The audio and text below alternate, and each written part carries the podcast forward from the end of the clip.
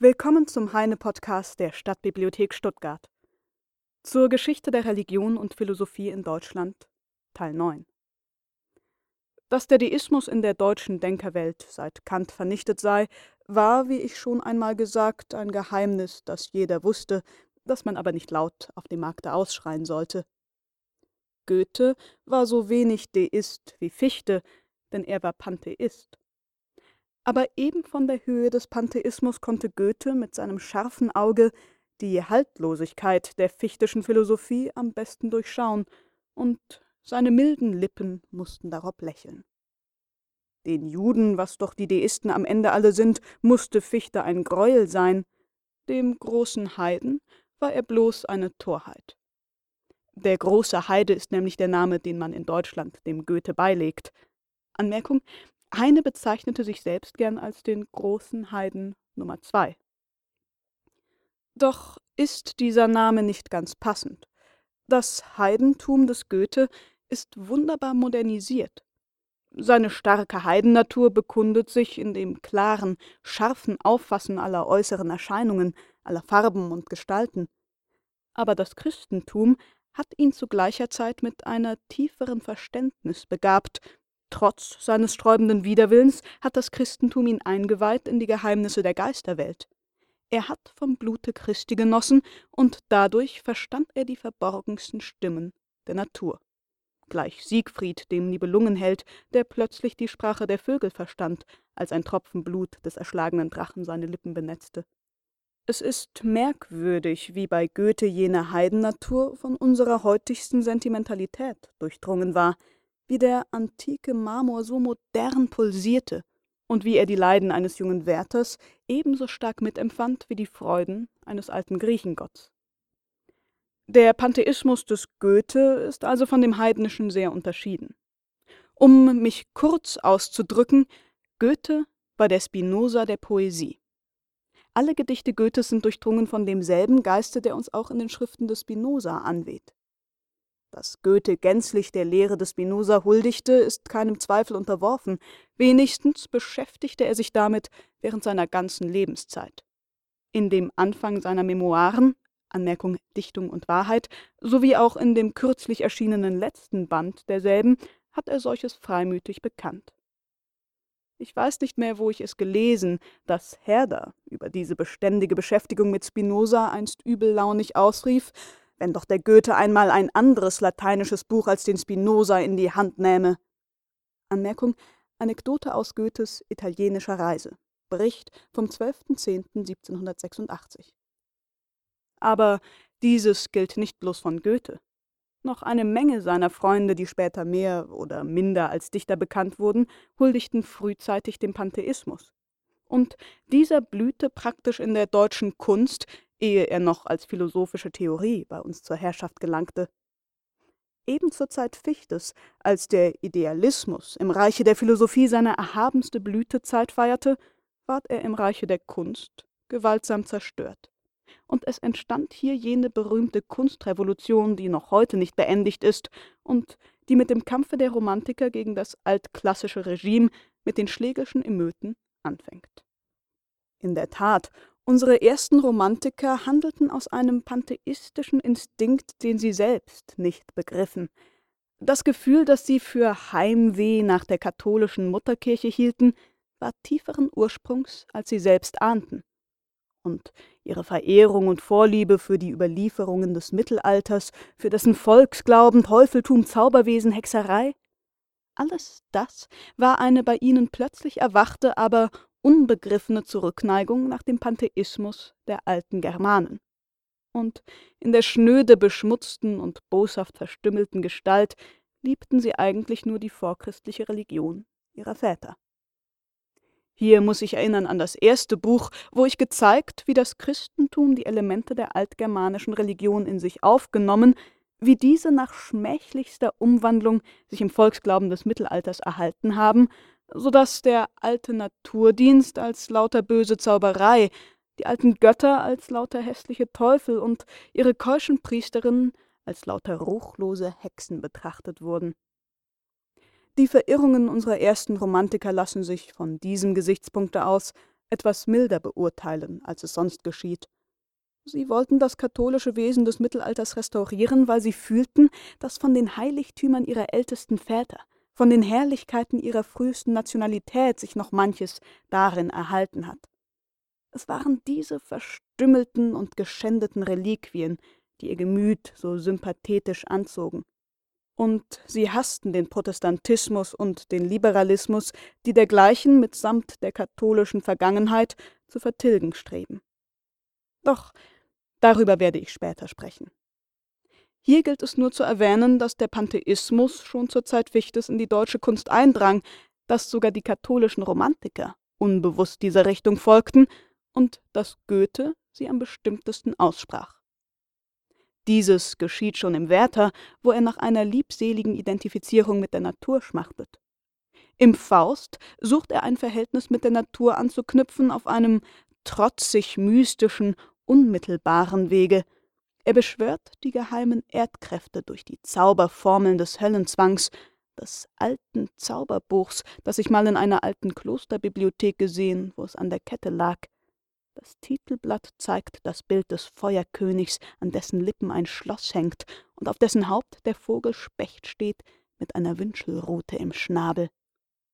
Anmerkung: Der Nebensatz über das Zauberbuch steht nur durchgestrichen im Originalmanuskript aber am reinsten und lieblichsten beurkundet sich dieser goethische Pantheismus in seinen kleinen Liedern.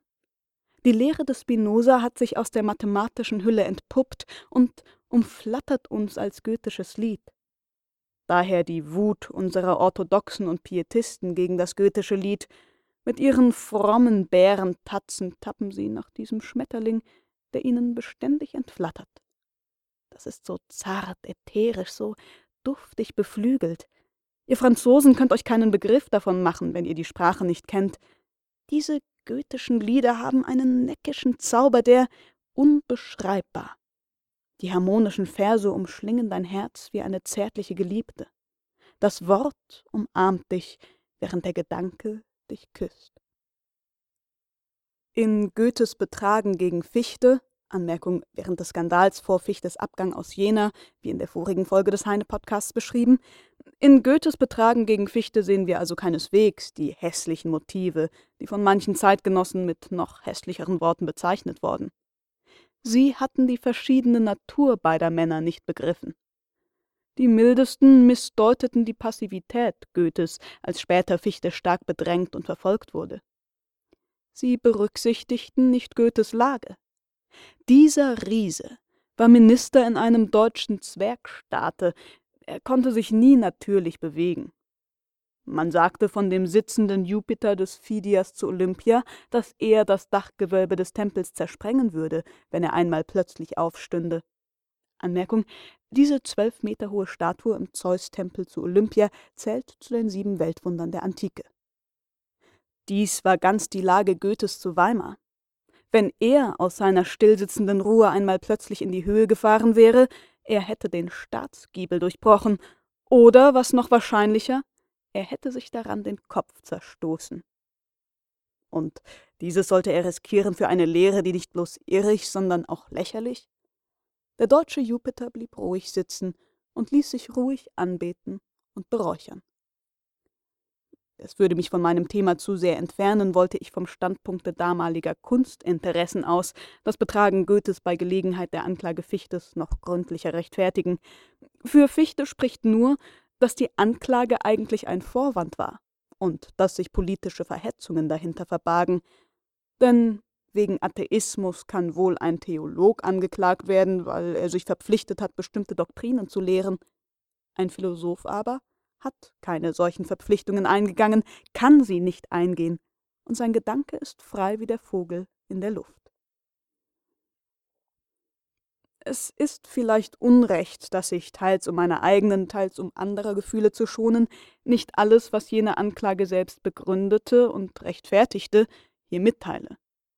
Nur eine von den misslichen Stellen will ich aus dem inkulpierten Aufsatze hierher setzen. Anmerkung: Es folgt ein Zitat aus Fichtes Aufsatz über den Grund unseres Glaubens an eine göttliche Weltregierung, der die Anklage wegen Atheismus auslöste. Die lebendige und wirkende moralische Ordnung ist selbst Gott.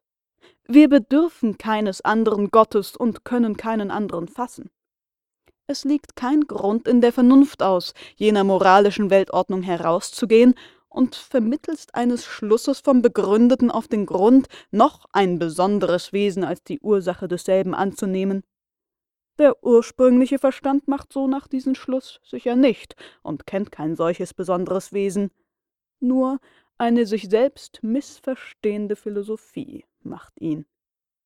Zitat Ende.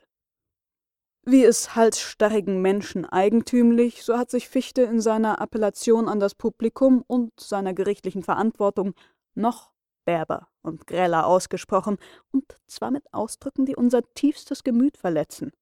Wir, die wir an einen wirklichen Gott glauben, der unseren Sinnen in der unendlichen Ausdehnung und unserem Geiste in dem unendlichen Gedanken sich offenbart, wir, die wir einen sichtbaren Gott verehren in der Natur und seine unsichtbare Stimme in unserer eigenen Seele vernehmen, wir werden widerwärtig berührt von den grellen Worten, womit Fichte unseren Gott für ein bloßes Hirngespinst erklärt und sogar ironisiert. Es ist zweifelhaft in der Tat, ob es Ironie oder bloßer Wahnsinn ist, wenn Fichte den lieben Gott von allem sinnlichen Zusatze so rein befreit, dass er ihm sogar die Existenz abspricht, weil existieren ein sinnlicher Begriff und nur als sinnlicher möglich ist. Die Wissenschaftslehre sagt, er kennt kein anderes Sein als das Sinnliche, und da nur den Gegenständen der Erfahrung ein Sein zugeschrieben werden kann, so ist dieses Prädikat bei Gott nicht zu gebrauchen. Demnach hat der fichtische Gott keine Existenz, er ist nicht. Er manifestiert sich nur als reines Handeln, als eine Ordnung von Begebenheiten, als Ordo Ordinans, Anmerkung ordnende Ordnung, als das Weltgesetz. Solchermaßen hat der Idealismus die Gottheit durch alle möglichen Abstraktionen so lange durchfiltriert, bis am Ende gar nichts mehr von ihr übrig blieb. Jetzt, wie bei euch an der Stelle eines Königs, so bei uns an der Stelle eines Gottes, herrschte das Gesetz. Was ist aber unsinniger, eine Loi athée, ein Gesetz, welches keinen Gott hat, oder ein Dieu loi, ein Gott, der nur Gesetz ist? Der fichtische Idealismus gehörte zu den kolossalsten Irrtümern, die jemals der menschliche Geist ausgeheckt. Er ist gottloser und verdammlicher als der plumpste Materialismus. Was man Atheismus der Materialisten hier in Frankreich nennt, wäre, wie ich leicht zeigen könnte, immer noch etwas Erbauliches, etwas Frommgläubiges in Vergleichung mit den Resultaten des fichtischen Transzendentalidealismus. So viel weiß ich, beide sind mir zuwider. Beide Ansichten sind auch antipoetisch. Die französischen Materialisten haben ebenso schlechte Verse gemacht wie die deutschen Transzendentalidealisten. Aber Staatsgefährlich ist die Lehre Fichtes keineswegs gewesen, und noch weniger verdiente sie es, als staatsgefährlich verfolgt zu werden. Um von dieser Irrlehre missleitet werden zu können, dazu bedurfte man eines spekulativen Scharfsinns, wie er nur bei wenigen Menschen gefunden wird. Dem großen Haufen mit seinen tausend dicken Köpfen war diese Irrlehre ganz unzugänglich. Die fichtische Ansicht von Gott hätte also auf rationellem, aber nicht auf polizeilichem Wege widerlegt werden müssen. Wegen Atheismus in der Philosophie angeklagt zu werden, war auch in Deutschland so etwas Befremdliches, dass Fichte wirklich am Anfang gar nicht wusste, was man begehre. Ganz richtig, sagte er, die Frage, ob eine Philosophie atheistisch sei oder nicht, klinge einem Philosophen etwa so wunderlich wie einem Mathematiker die Frage, ob ein Dreieck grün oder rot sei. Jene Anklage hatte also ihre verborgenen Gründe. Und diese hat Fichte bald begriffen. Da er der ehrlichste Mensch von der Welt war, so dürfen wir einem Briefe, worin er sich gegen Reinhold über jene verborgenen Gründe ausspricht, völligen Glauben schenken. Und da dieser Brief, datiert vom 22. Mai 1799, die ganze Zeit schildert und die ganze Bedrängnis des Mannes veranschaulichen kann, so wollen wir einen Teil desselben hierher setzen. Zitat Ermattung und Ekel bestimmen mich zu dem dir schon mitgeteilten Entschlusse, für einige Jahre ganz zu verschwinden.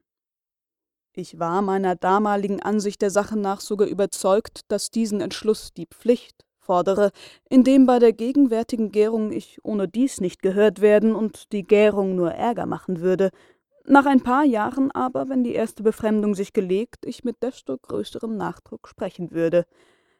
Ich denke jetzt anders. Ich darf jetzt nicht verstummen. Schweige ich jetzt, so dürfte ich wohl nie wieder ans Reden kommen.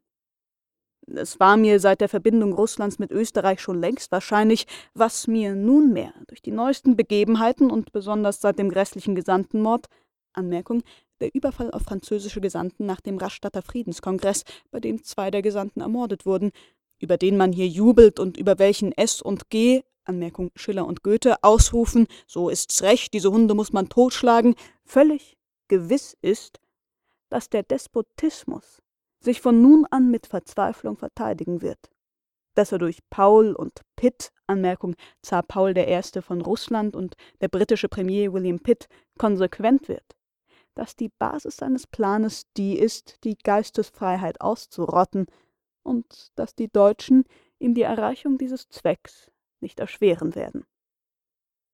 Glaube zum Beispiel nicht, dass der Weimarsche Hof geglaubt hat, der Frequenz der Universität werde durch meine Gegenwart geschadet werden. Er weiß zu wohl das Gegenteil.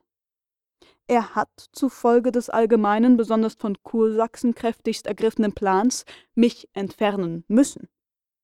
Burscher in Leipzig, ein Eingeweihter dieser Geheimnisse, ist schon gegen Ende des vorigen Jahres eine ansehnliche Wette eingegangen, dass ich zu Ende dieses Jahres Exulant sein würde. Vogt ist durch Burgsdorf schon längst gegen mich gewonnen worden. Von dem Departement der Wissenschaften zu Dresden ist bekannt gemacht worden, dass keiner, der sich auf die neuere Philosophie lege, befördert werden oder, wenn er es schon ist, weiterrücken solle. In der Freischule zu Leipzig ist sogar die Rosenmüllersche Aufklärung bedenklich gefunden.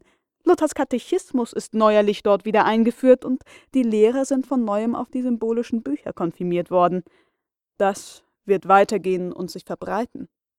In Summa, es ist nichts gewisser als das Gewisseste, dass, wenn nicht die Franzosen die ungeheuerste Übermacht erringen und in Deutschland, wenigstens in einem beträchtlichen Teile desselben, eine Veränderung durchsetzen, in einigen Jahren in Deutschland kein Mensch mehr, der dafür bekannt ist, in seinem Leben einen freien Gedanken gedacht zu haben, eine Ruhestätte finden wird. Es ist mir also gewisser als das Gewisseste, dass, finde ich auch jetzt irgendwo ein Winkelchen, ich doch in einem, höchstens zwei Jahren wieder fortgejagt werden würde. Und es ist gefährlich, sich an mehreren Orten fortjagen zu lassen. Dies lehrt historisch Rousseaus Beispiel. Gesetzt, ich schweige ganz, schreibe nicht das geringste mehr, wird man mich unter dieser Bedingung ruhig lassen? Ich glaube dies nicht. Und gesetzt, ich könnte es von den Höfen hoffen, wird nicht die Geistlichkeit, wohin ich mich auch wende, den Pöbel gegen mich aufhetzen, mich von ihm steinigen lassen und nun die Regierung bitten, mich als einen Menschen, der Unruhen erregt, zu entfernen? Aber darf ich dann schweigen? Nein, das darf ich wahrlich nicht, denn ich habe Grund zu glauben, dass, wenn noch etwas gerettet werden kann des deutschen Geistes, es durch mein Reden gerettet werden kann und durch mein Stillschweigen die Philosophie ganz und zu frühe zugrunde gehen würde. Denen ich nicht zutraue, dass sie mich schweigend würden existieren lassen, traue ich noch weniger zu, dass sie mich werden reden lassen. Aber ich werde sie von der Unschädlichkeit meiner Lehre überzeugen. Lieber Reinhold, wie du mir so gut von diesen Menschen denken kannst. Je klarer ich werde, je unschuldiger ich erscheine, desto schwärzer werden sie und desto größer wird überhaupt mein wahres Vergehen. Ich habe nie geglaubt, dass sie meinen vorgeblichen Atheismus verfolgen. Sie verfolgen in mir einen Freidenker, der anfängt, sich verständlich zu machen, Kants Glück war seine Obskurität, und einen verschrienen Demokraten, es erschreckt sie wie ein Gespenst, die Selbstständigkeit, die, wie sie dunkel ahnen, meine Philosophie weckt. Zitat Ende. Anmerkung: Der folgende Abschnitt wurde in Deutschland von der Zensur gestrichen. Ich bemerke nochmals, dieser Brief ist nicht neueren Datums, er ist geschrieben zu Jena, den 22. Mai 1799. Die politischen Verhältnisse jedoch, die aus einigen Stellen dieses Briefes hervorleuchten, haben eine gar betrübende Ähnlichkeit mit den neuesten Zuständen in Deutschland, nur dass damals der Freiheitssinn mehr unter Gelehrten, Dichtern und sonstigen Literaten blühte, heutigen Tages aber unter diesen viel minder, sondern weit mehr in der großen aktiven Masse unter Handwerkern und Gewerbsleuten sich ausspricht.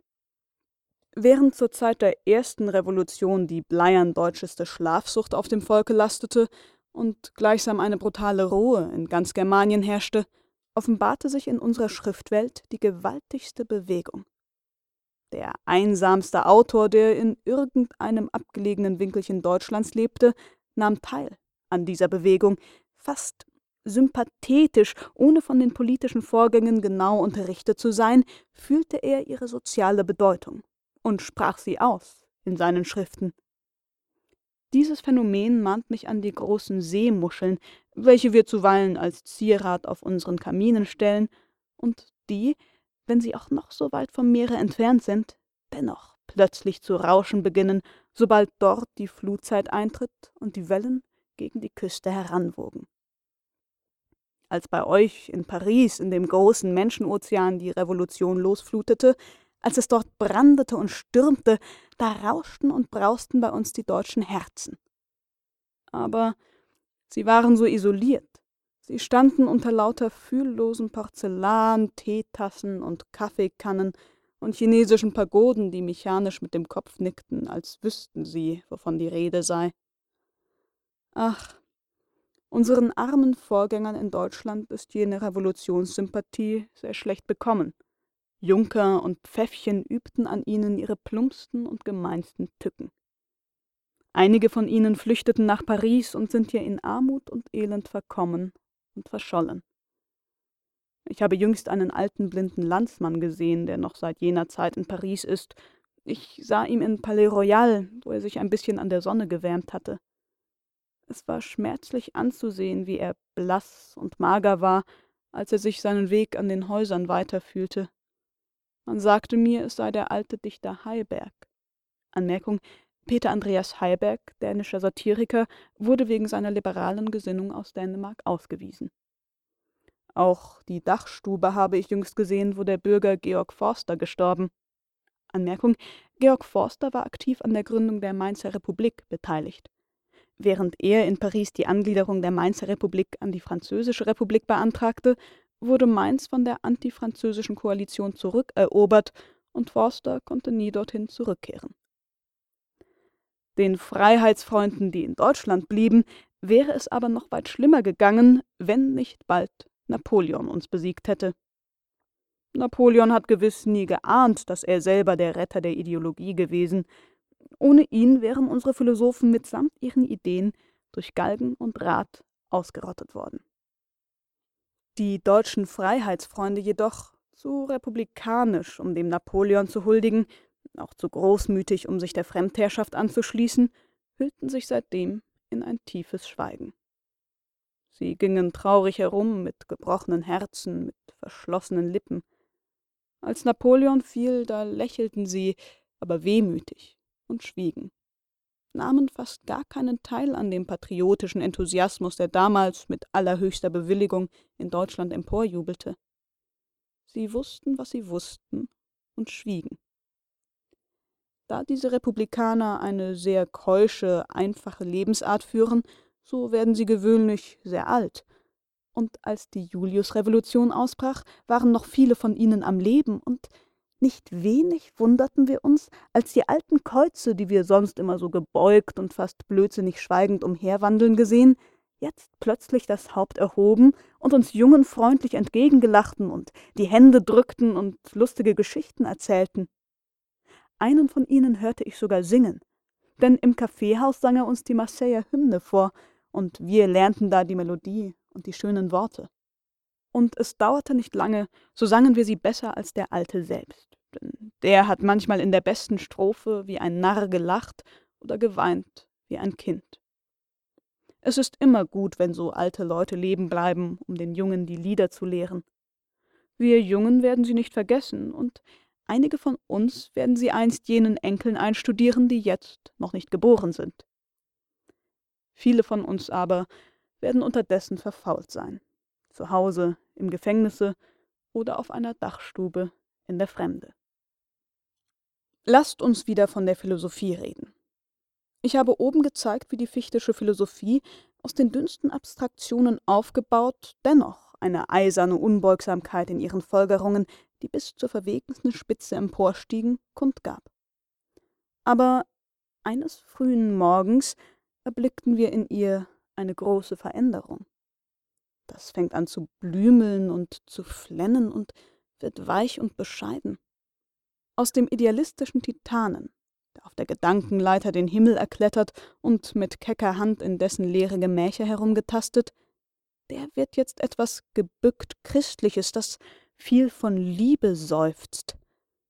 Solches ist nun die zweite Periode von Fichte, die uns hier wenig angeht. Sein ganzes System erleidet die befremdlichsten Modifikationen. In jener Zeit schrieb er ein Buch, welches ihr jüngst übersetzt, Die Bestimmung des Menschen. Ein ähnliches Buch, Anweisung zum seligen Leben, gehört ebenfalls in jene Periode. Fichte, der starrsinnige Mann, wie sich von selbst versteht, wollte dieser eigenen großen Umwandlung niemals eingeständig sein. Er behauptete, seine Philosophie sei noch immer dieselbe, nur die Ausdrücke seien verändert, verbessert. Man habe ihn nie verstanden. Er behauptete auch, die Naturphilosophie, die damals in Deutschland aufkam und den Idealismus verdrängte, sei im Grunde ganz und gar sein eigenes System, und sein Schüler, Herr Joseph Schelling, welcher sich von ihm losgesagt und jene neue Philosophie eingeleitet, habe bloß die Ausdrücke umgeschaffen und seine alte Lehre nur durch unerquickliche Zutat erweitert. Wir gelangen zu einer neuen Phase des deutschen Gedankens. Wir erwähnten die Namen Joseph Schelling und Naturphilosophie. Da nun ersterer hier fast ganz unbekannt ist, und da auch der Ausdruck Naturphilosophie nicht allgemein verstanden wird, so habe ich beider Bedeutung zu erklären. Erschöpfend können wir solches nun freilich nicht in diesen Blättern, ein späteres Buch werden wir einer solchen Aufgabe widmen. Anmerkung, dieses spätere Buch wurde allerdings nie umgesetzt.